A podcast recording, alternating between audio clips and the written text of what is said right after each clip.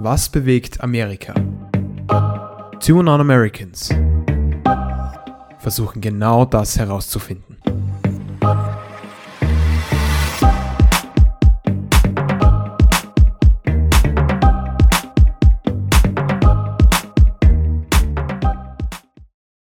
Willkommen zur zweiten und letzten Special-Episode zur Fußball-Weltmeisterschaft. Und leider, leider, leider geht es auch heute schon wieder nur um Fußball.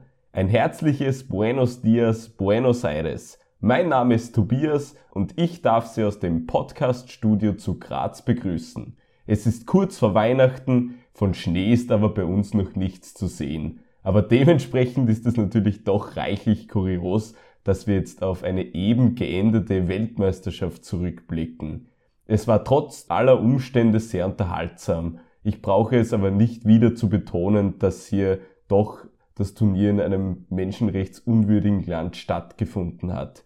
Nachdem wir zuletzt alle Leistungen der amerikanischen Jungs in der Gruppenphase und im Achtelfinale gecovert haben und aus irgendeinem Grund nur zwei Vertreter Südamerika übergeblieben sind, müsste ich jetzt eigentlich alles machen, aber das brauche ich ebenso wenig wie eine weitere WM in der Wüste von Katar.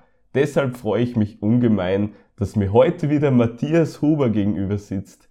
Bitte führe uns in die heutige Episode ein, Matthias.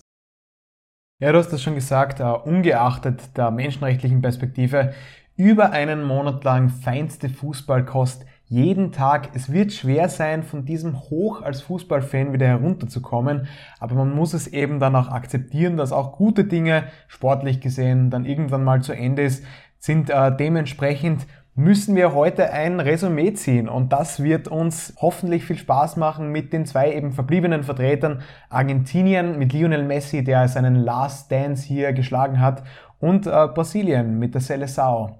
Also wir freuen uns auf die heutige Ausgabe. Und starten wir direkt rein. Im Viertelfinale sind somit noch die Fußballgranten des südamerikanischen Kontinents Argentinien und Brasilien übergeblieben. Und entgegen der zeitlichen Reihenfolge starten wir mit dem Spiel Brasilien gegen Kroatien.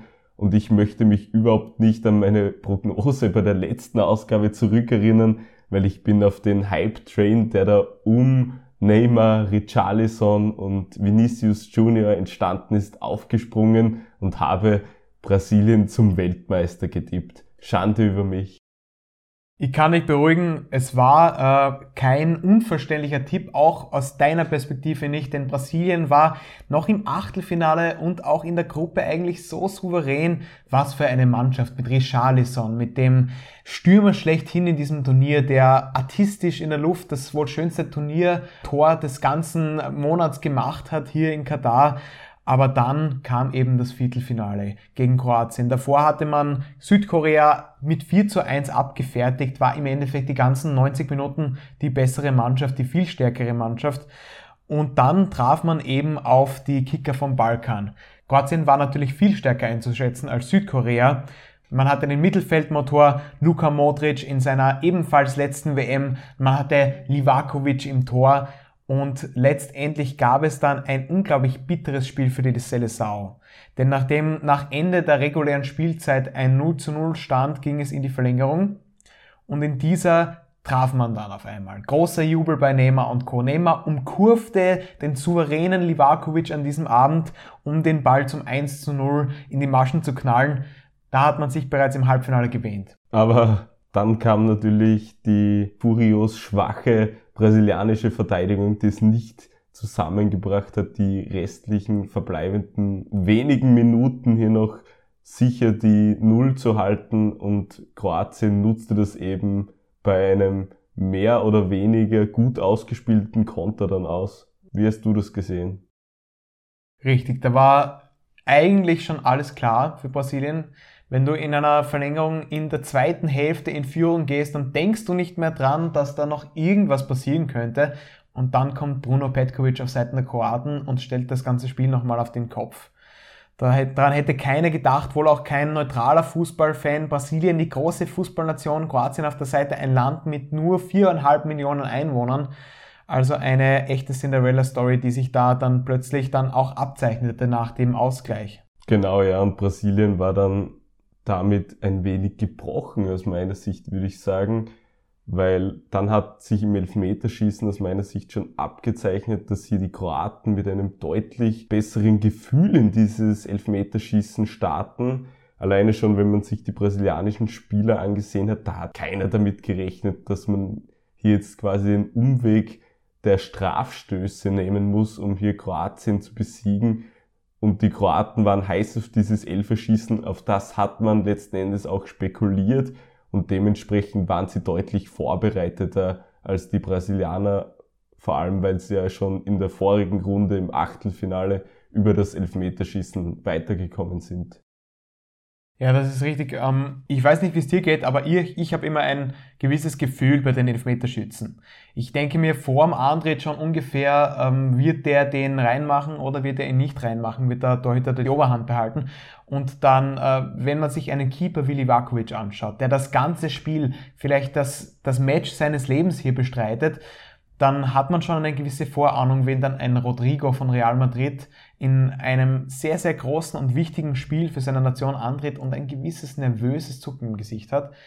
Dann kommt so wie es kommen muss, Rodrigo verschießt den ersten Elfmeter und dann setzt sich das Chaos fort. Schlussendlich eben die Kroaten, die geübten Elfmeterschützen, auch von der letzten WM, wo sie gegen äh, Dänemark wie gegen Russland im Elfmeterschießen weitergekommen sind, gegen England dann schlussendlich in der Verlängerung ins Finale gekommen sind, letztendlich dann ein weiteres Mal äh, mit dem Sieg im Elfmeterschießen. Sie machen das, was sie am besten Dabei muss man bei einem Spielertypen wie Rodrigo sagen, der Mann hat trotz seines jungen Alters schon einige Erfahrungen gesammelt mit dem Champions League Sieg mit Real Madrid, bei dem er ja maßgeblich auch mitgewirkt hat.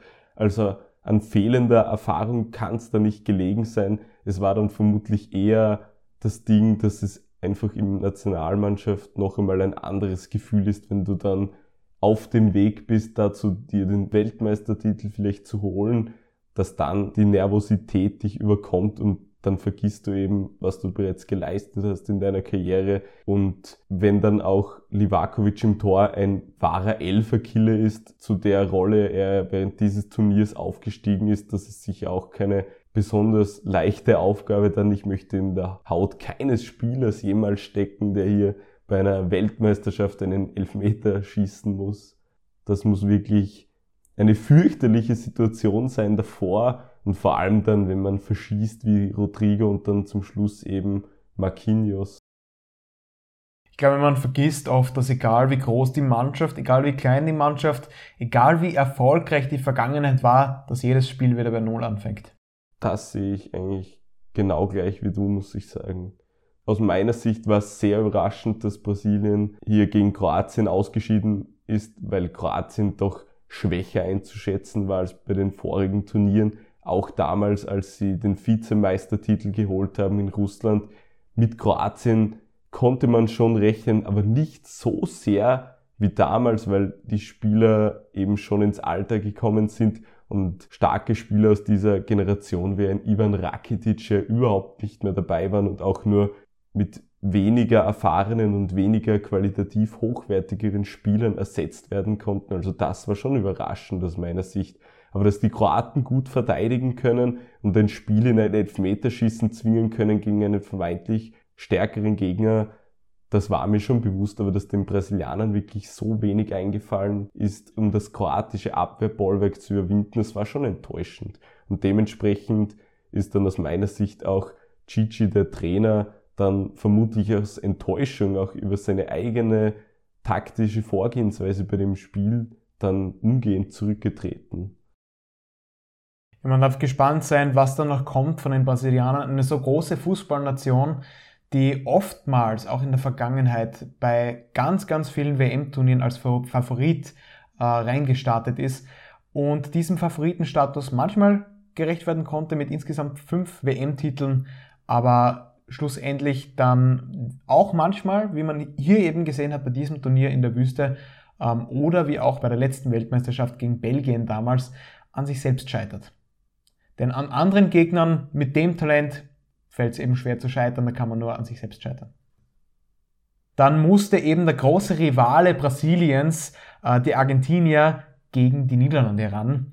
Das war ein unglaublich aufregendes Spiel. ich bin einfach froh, kein Rettungssanitäter in La Plata oder sonst wo in Argentinien zu sein. Da müsste ich ein paar Herzinfarkte versorgen. Bei diesem Pegel, der da bei dem Spiel wahrscheinlich geherrscht hat, naja, das mag ich mir gar nicht vorstellen. Ja, die hatten während der Partie und im Anschluss mit Sicherheit doch mehr zu tun als an normalen Abenden und wer hätte den Einsatzkräften weniger vergönnen können, dass sie hier das Spiel in Ruhe ansehen können als ich oder du beispielsweise oder jeder andere vermutlich auch. Aber so kam es eben nicht, denn die Argentinier, die brauchten eben ihre Action bei diesem Turnier, wie wir dann im weiteren Verlauf dieser Podcast-Ausgabe vermutlich noch mehrmals erwähnen werden.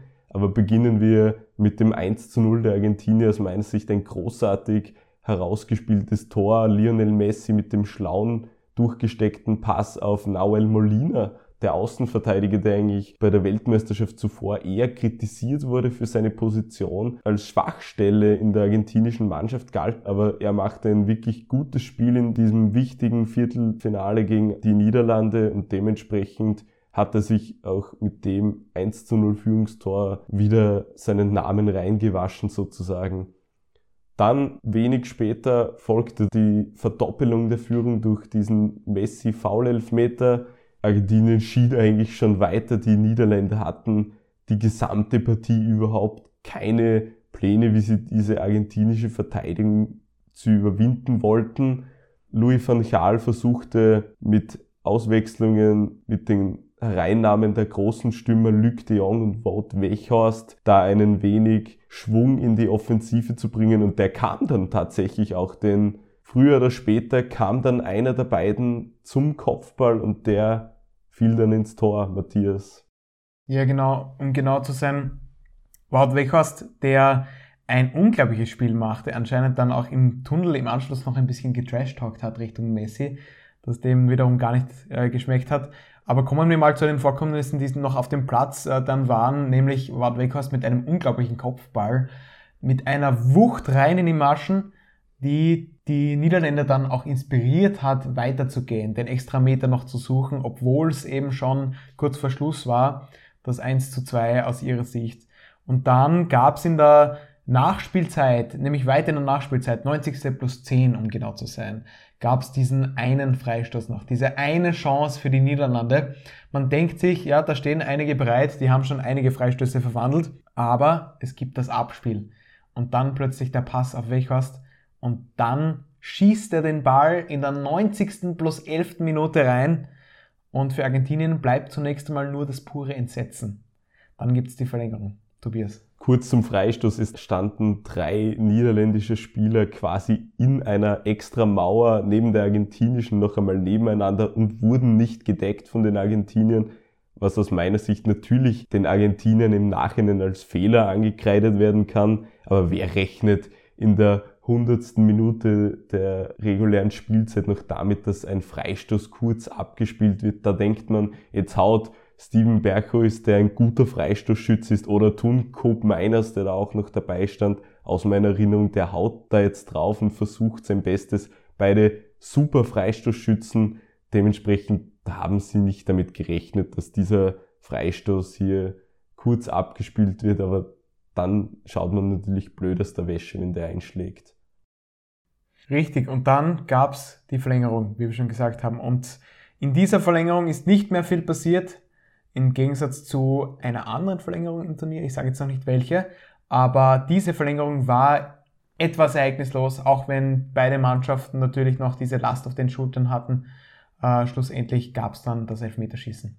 Ja, ich würde sagen, in der Verlängerung haben die Niederländer wieder ihr Spiel aus der regulären Spielzeit fortgesetzt, eben wenig gemacht. Die Argentinier haben schon mehr dafür gegeben, dass das nicht ins Elferschießen muss zum Beispiel Enzo Fernandes hat einmal an die Stange geschossen, aber die Argentinier schafften es dann eben trotz aller Aufwände, weil sie haben es wirklich versucht, nicht hier noch den Lucky Punch, den nötigen Treffer zu erzielen, um nicht in dieses Elferschießen zu müssen.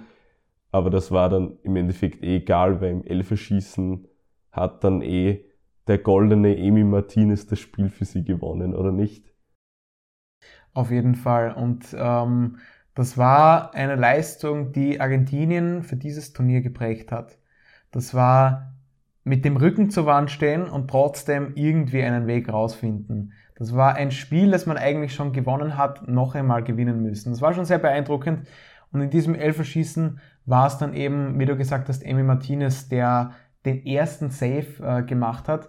Und dann ist es plötzlich kein Nachteil mehr, den zweiten Elfer immer zu schießen, denn Argentinien hatte beim Münzwurf äh, je nach Sichtweise Glück oder Pech, sie mussten immer den zweiten Elfmeter schießen, aber nachdem Emi Martinez mit diesem ersten geretteten Elfmeter äh, dann gegen Van Dijk das Spiel oder das Elfmeterschießen zum Vorteil erstmal gestaltet hat, gab es dann immer die Chance, in Führung zu gehen. Dementsprechend war das ein großer Vorteil für die Argentinier. Auch äh, Bergheus danach hat verschossen nach Van Dijk und dann ging es munter weiter. Dann kommen wir zu Enzo Fernandes, der schon die Chance hatte, sein Land ins Halbfinale zu schießen. Was ist da passiert? Ja, es war natürlich das Schicksal der Stange im Elferschießen da greife ich natürlich sehr gerne zurück auf die chilenische Seleção 2014 in Brasilien, wo Mauricio Pinilla in der 119. Spielminute, da sei es noch einige Sekunden später gewesen zu sein, an der Stange scheiterte und dann im Elfmeterschießen beim Heimturnier der Brasilianer dann ebenfalls wieder scheiterte und Brasilien eben den Weg ins Viertelfinale ermöglichte. Enzo Fernandes trat an zum Elfer und scheiterte ebenfalls. Aus meiner Sicht natürlich aufgrund dieses Wissensstandes, dass bereits Pinier, das acht Jahre zuvor geschehen ist, hätte ich Fernandes niemals aus Aberglaube niemals antreten lassen. Aber Scaloni hat sich dafür entschieden und er wird es schon gewusst haben, warum, aber Fernandes scheiterte dann ja leider dennoch. Aber wie wir wissen, war es dann egal.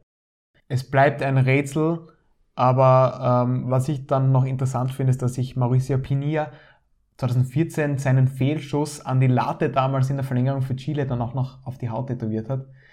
Das muss schon ein verrückter Typ sein, um das zu machen, dass ihm dieser Moment für immer erhalten bleibt. Enzo Fernandes hatte ein ähnlich traumatisches Erlebnis eben mit diesem Elfmeter, wo er sein Land wirklich hätte ins Halbfinale schießen können und dann das Tor nicht trifft, schlussendlich und äh, Noppert im Tor dann nicht einmal zugreifen muss. Schlussendlich gab es dann äh, die Chance, dann dennoch aufzusteigen. Tönkop Miners ging zum Elfmeterpunkt, verwandelte allerdings sicher. Diesmal blieb Amy Martinez ausnahmsweise mal äh, relativ chancenlos. Dann trat auf einmal Lautaro Martinez an. Was ist da passiert? Ja, Lautaro Martinez, der beim bisherigen Turnier eigentlich eine schlechte Figur abgegeben hat. Das klassische Mittelstürmer-Syndrom bei Argentinien, das haben wir auch in der vorigen Ausgabe schon ausführlich angesprochen, würde ich sagen. Martinez trat mit allem Selbstvertrauen an, das er in den Jahren davor bei Inter Mailand gesammelt hat und anscheinend waren seine Misserfolge bei Argentinien überhaupt kein Thema in seinen Gedanken, denn er trat selbstsicher an und verwandelte. Für mich selbst überraschend, weil ich habe nicht wirklich damit gerechnet, dass er so zielsicher und so einen guten Elfmeter tritt, aber er hat's gemacht. Ja, Lautaro Martinez hat sich mit diesem Elfmeter ein Stück weit rehabilitiert. Da war wirklich ein unglaublich schlechtes Turnier vorher von ihm.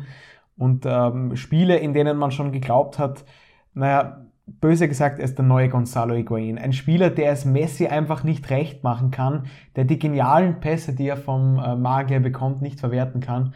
Aber Martinez hat es allen gezeigt mit diesem Elfmeter, den er sicher ins aus seiner Sicht äh, linke Eck reinschiebt. Da wäre vielleicht Noppert sogar, wenn er in der richtigen Ecke gewesen wäre, chancenlos gewesen.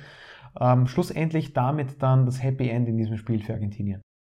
Aber Lionel Scaloni ließ sich natürlich nicht davon verunsichern, denn er hatte mit Julian Alvarez die deutlich bessere Option bereits auserkoren in der Mannschaft, den deutlich besser geeigneten Stürmertyp für diese argentinische Startelf. Und der trat dann auch im Halbfinale in Erscheinung, würde ich sagen. Denn dort kam es ja leider nicht zu dem von uns und Tausenden, Hunderttausenden erwarteten Duell Argentinien gegen Brasilien sondern war es Kroatien gegen Argentinien. Und das hat mich jetzt nicht so beeindruckt. Ich bin da eher lange davor gesessen und habe mir gedacht, was hätte es sein können, wenn die beiden Schwergewichte aus Südamerika hier um den Einzug ins WM-Finale gerittert hätten. Im Endeffekt war Kroatien dann nur ein besserer Sparring-Partner für die Argentinier. Um bei den Boxing-Referenzen zu bleiben, Kroatien wurde ein bisschen verprügelt. Kroatien musste eine Packung einstecken und ging, wenn wir so weit gehen wollen, in der zweiten Runde mehr oder weniger K.O. Denn es war ein unglaubliches Spiel von Argentinien. Vielleicht das, das beste Spiel des ganzen Turniers, die verspätete Revanche für 2018, als man selbst ein 0 zu 3 einstecken musste in der Gruppenphase und damals mit äh, Jorge Sampaoli als Coach äh, bitter einsehen musste, dass die eigene Taktik vielleicht nicht perfekt war und dass das äh, auf der Bank lassen von Spielern wie Paulo Dybala das Außenstehende sowieso nicht verstanden haben, auch vielleicht intern keine gute Entscheidung war. Aber gehen wir dann vier Jahre später ins Spiel rein, Alvarez mit einem Superspiel, wie auch Lionel Messi, der mit einem Elfmeter den Grundstein legte, wieder einmal für den Erfolg seiner Selektion. Und äh, Julian Alvarez, wie du schon gesagt hast, mit Ballglück, aber auch mit Können. Das muss man auch, auch können, den Ball da so reinzubringen. Wenn die gesamte kroatische Defensive mithilft, muss man das Geschenk annehmen. Eine unglaubliche Aktion von Lionel Messi beendete das Ganze dann wieder aus der Sicht der Kroaten. Also Josko Guardiol, den vielleicht besten äh, Verteidiger oder Innenverteidiger dieser WM aussehen lässt wie ein verlorenes äh, Schulkind und dann in die Mitte spielt zu Julian Alvarez, der den Ball wunderbar verwertet. Argentinien weiter und damit auf zum Finale.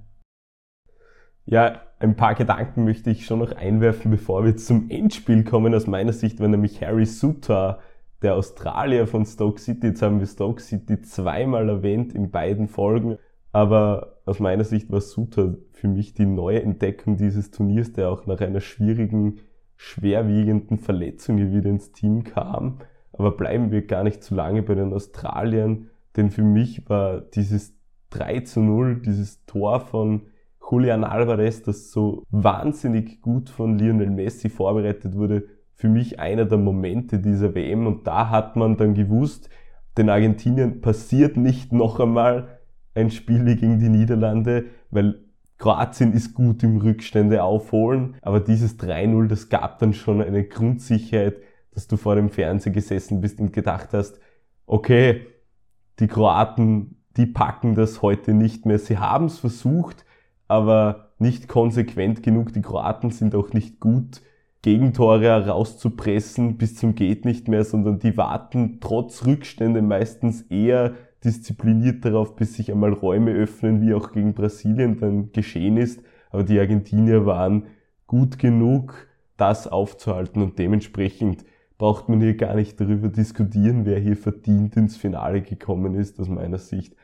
Wie er auch vermutlich im Parallelspiel Frankreich gegen Marokko. Was sich wie ein Muster durch dieses ganze Turnier gezogen hat aus der Sicht von Argentinien, war der unbändige Wille, das Ganze zu gewinnen. Der unbändige Wille, nicht nochmal ein 2014 zu erleben oder sogar ein 2018, wo man es nur ins Viertelfinale, äh, nur ins Achtelfinale, möchte ich sagen, äh, geschafft hat, nicht einmal ins Viertelfinale und wo man insgesamt dürftige Performances teilweise abgeliefert hat, wo Messi wirklich der große Faktor war im Team und vielleicht der einzige Faktor. Das war mehr als Messi.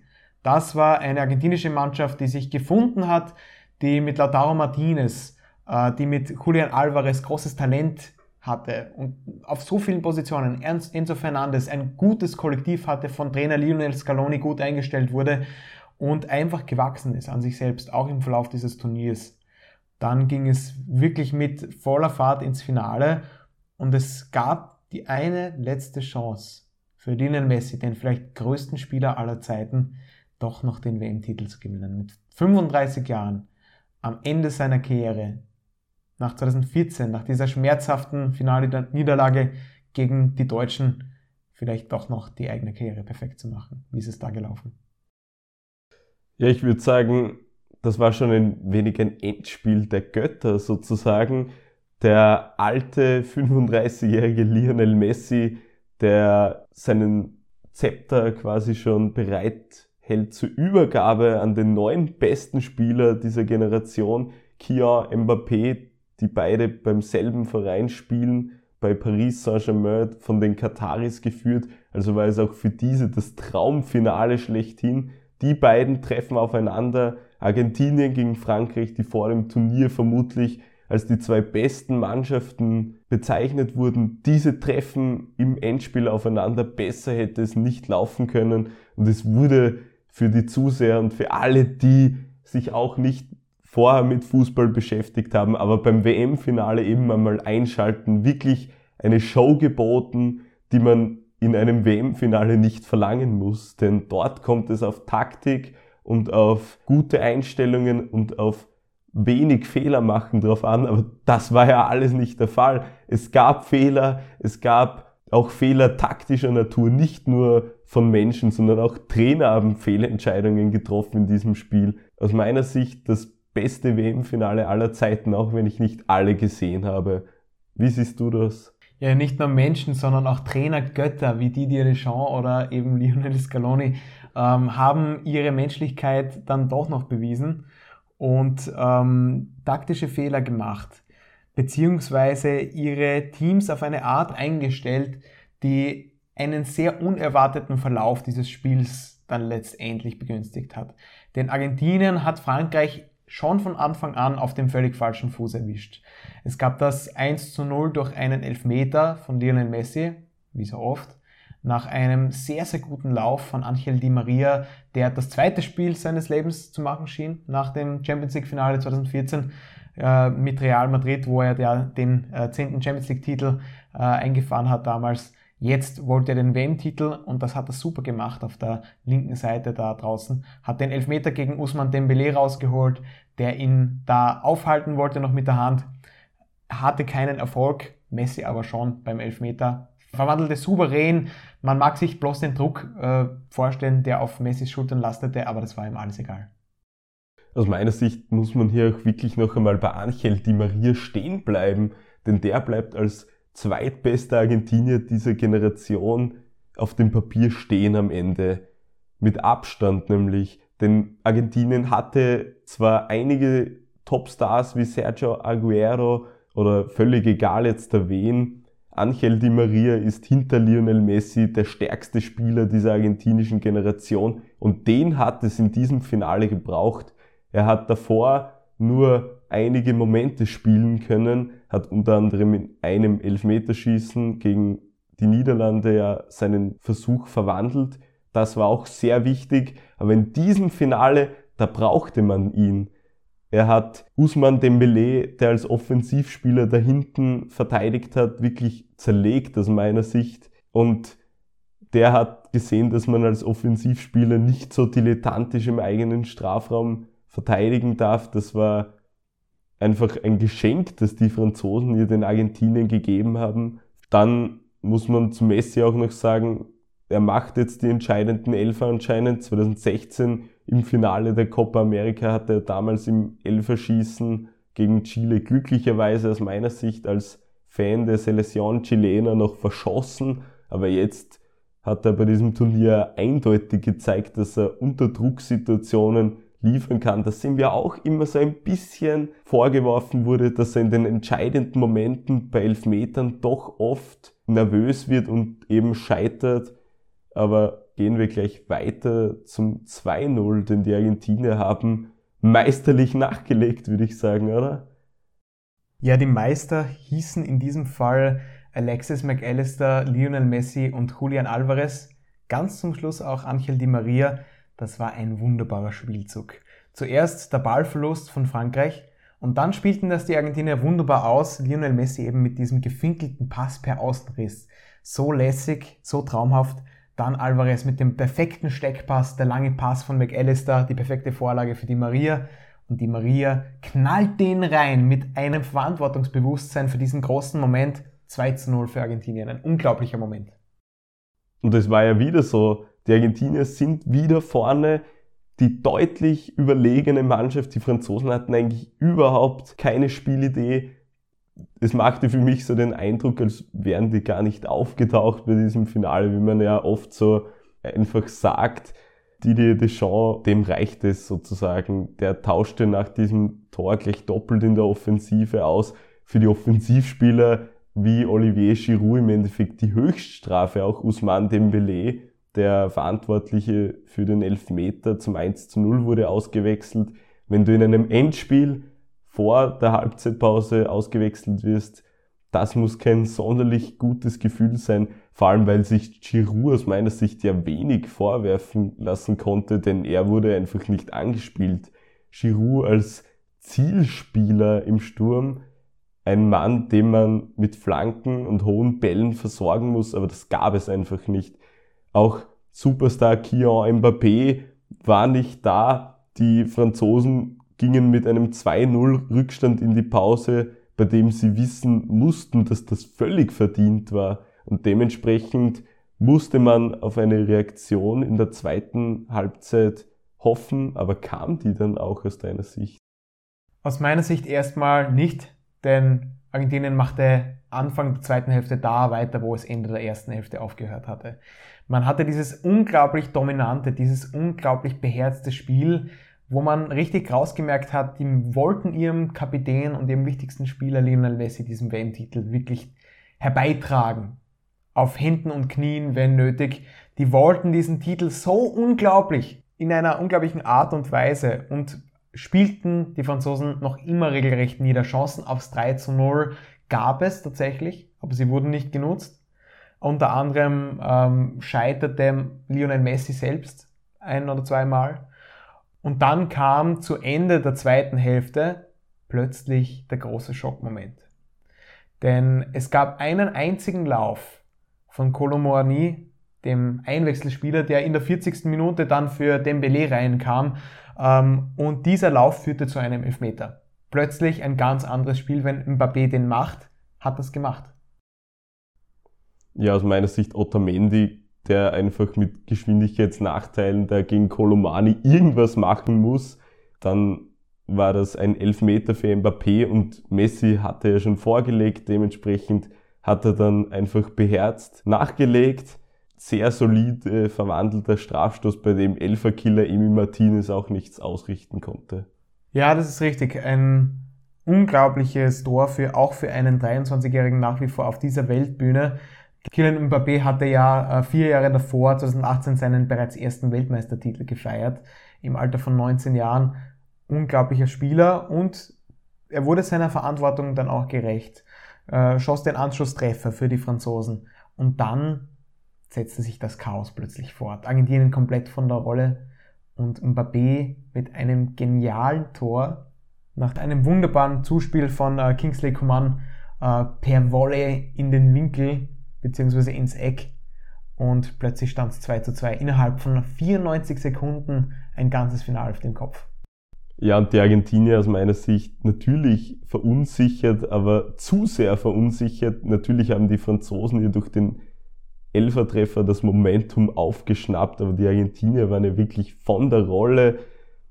Das hat man einfach schon gesehen, diese Nervosität, die denen ins Gesicht gestanden ist. Sie haben gewusst, da sind jetzt noch mindestens 15 Minuten zu gehen und die Argentinier sind früher eingebrochen als gegen die Niederländer und da musste man wirklich schon Angst um die Albi Celeste haben, dass die hier das Spiel noch verlieren, aber das trat ja dann glücklicherweise für die Südamerikaner nicht ein. Es ging dann mit einem 2 zu 2 in die Verlängerung. Und in der war es ja dann auch wesentlich spannender noch einmal als gegen die Niederlande. Matthias, gib uns einen kurzen Überblick. Ja, es war in der regionalen Spielzeit noch eine kurze Chance, äh, da für Frankreich das Ganze wirklich noch zu beenden. Das war aber eine relativ, wollte ich sagen, souveräne Parade von Emi Martinez. Und die Albe Celeste brachte diesen Vorsprung, beziehungsweise dieses Unentschieden, den Vorsprung hatte man logischerweise nicht mehr, ähm, dann noch über die Zeit dann kam die Verlängerung und da wurde es richtig hitzig. Schon in der ersten Hälfte merkte man in Argentinien so ein bisschen an, dass sie doch noch geschockt waren, aber sich langsam wieder aufrappeln konnten. In der, in der ersten Hälfte der Verlängerung dennoch keine Tore. Und so musste man auf die zweiten 15 Minuten Verlängerung warten, bis es dann nochmal so richtig losging. Da war zuerst ein traumhaftes äh, Positionsspiel bzw. Passspiel zwischen den Argentiniern. Lautaro Martinez diesmal entscheidend beteiligt mit einem wunderbaren Pass, der wiederum dann auf ihn zurückgebracht wurde, wo er dann abschließen kann und äh, Messi mehr oder weniger den Ball in der Mitte vorlegt. Und was macht Lionel Messi? Er bringt den gerade noch so über die Linie. Dayo Upamecano kann ihn nicht mehr richtig klären. Der Ball ist hinter der Linie. Das Hawkeye bestätigt das. Plötzlich steht es 3 zu 2 für Argentinien. Und der sicher geglaubte Weltmeistertitel scheint zurückgewonnen. Ja, spätestens dann hat man vermutlich geglaubt, das ist es jetzt. Aber die Franzosen kamen wieder zurück. Es war dann eine blöde Aktion, mehr oder weniger von Gonzalo Montiel, der im Strafraum ein Handspiel beging.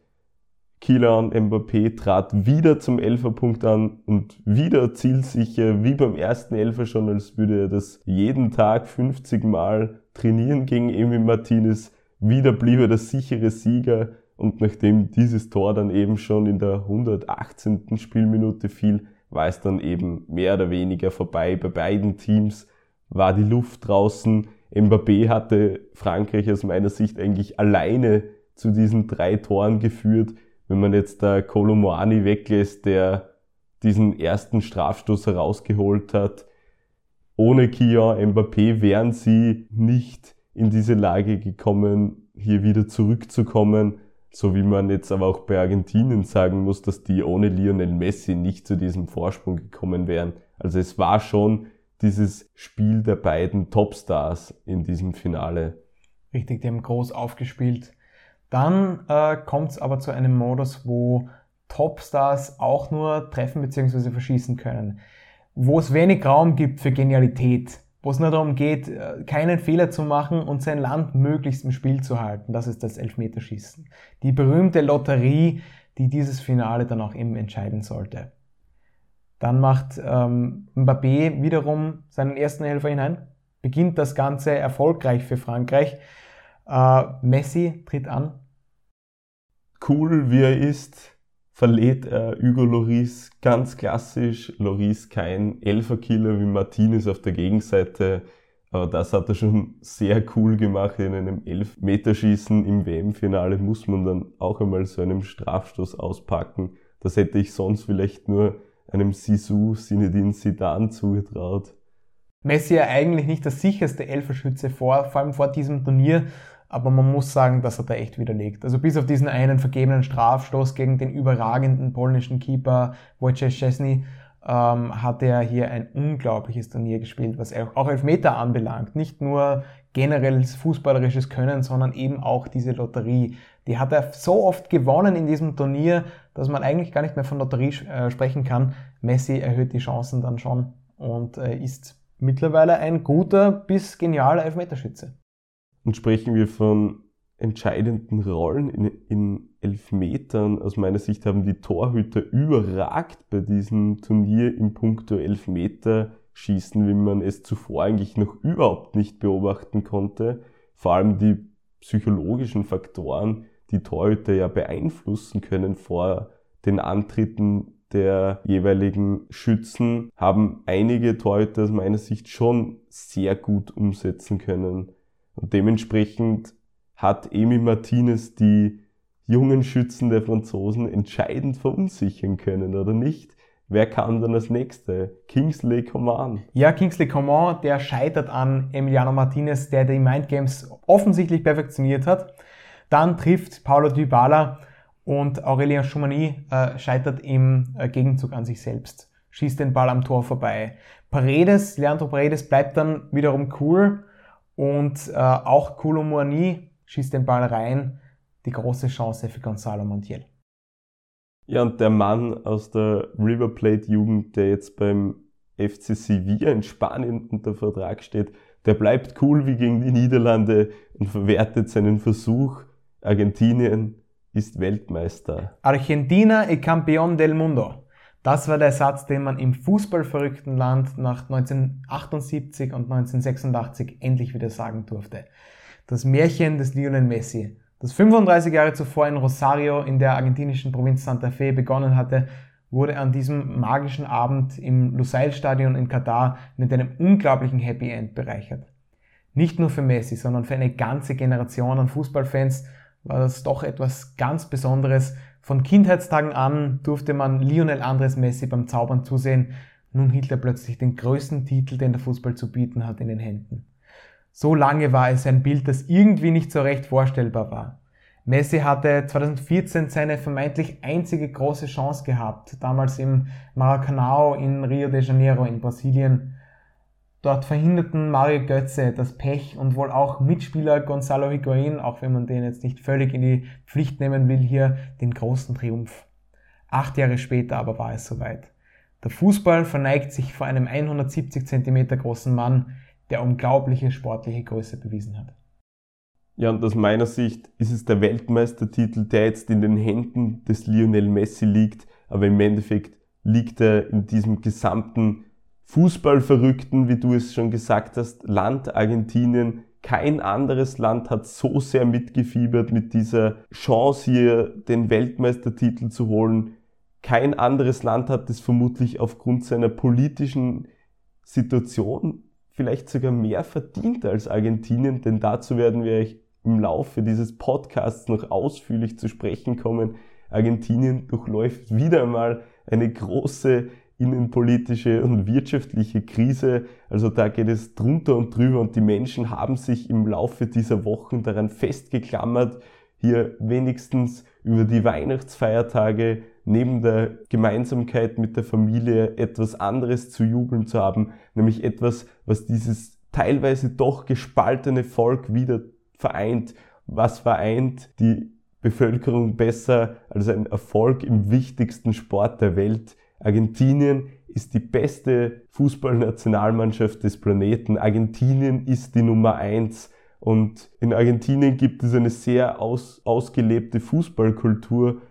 Die Rivalität der Boca Juniors und River Plate ist bis nach Europa durchgedrungen als eins der furiosesten Sportderbys überhaupt, in dem es nichts gibt, als den Gegner zu hassen. Und diese Menschen lagen sich zusammen in den Armen, als Gonzalo Montiel diesen Strafstoß verwandelte. Es ist völlig egal, wer hier diesen entscheidenden Strafstoß verwandelt hat. Es war ein Sieg für diese argentinische Nationalmannschaft. Es war ein Sieg für Lionel Scaloni, der als Interimscoach erst in diese Position kam und dann nach der Copa America auch den Weltmeistertitel geholt hat. Also ein unvergleichlicher Erfolg auf Nationalmannschaftsebene und es war schlussendlich ein Erfolg für Argentinien und aus meiner Sicht auch in gewissem Sinne ein magischer Erfolg für den Fußball als völkerverbindender Sport, auch wenn es jetzt diese Veranstalternation Katar war, über die man zu Recht kritisieren kann. Aus meiner Sicht war das ein faires Happy End und das gibt mir deutlich mehr, dass Lionel Messi das geholt hat für seine Legacy, für seine Karriere, als beispielsweise bei Ronaldo. Ich meine natürlich Cristiano Ronaldo. Für beide war es jetzt die letzte Chance hier in ihrer Karriere mit ihrer Nationalmannschaft den großen Triumph zu holen und Weltmeister zu werden. Der kleine Flo hat das bessere Ende für sich gehabt und das ist auch aus meiner Sicht auch gut so. Wir verneigen uns und damit sind wir Tun on Americans am Ende unseres zweiteiligen Fußball-Specials angelangt. Wenn es dir als Zuhörerin oder als Zuhörer gefallen hat, dann unterstütze uns doch mit einer Bewertung, einem Abo auf der Streaming-Plattform deiner Wahl oder mit einer Empfehlung an andere Amerika- oder Sportbegeisterte. Zudem würden wir uns freuen, dir auch beim nächsten Mal wieder in den Ohren liegen zu dürfen, wenn wir unser Weihnachtsspecial zum Besten geben. Aber jetzt habe ich mal eine Frage kurz an dich. Was bekomme ich übrigens als Weihnachtsgeschenk von dir? Hm, naja, es ist der 21. oder hm, geht sich leider nicht mehr aus. Ich bin dein Podcast-Partner, das soll Geschenk genug sein und damit belassen wir es. Danke, gracias und goodbye, bis zum nächsten Mal. Argentinien ist Weltmeister, ciao.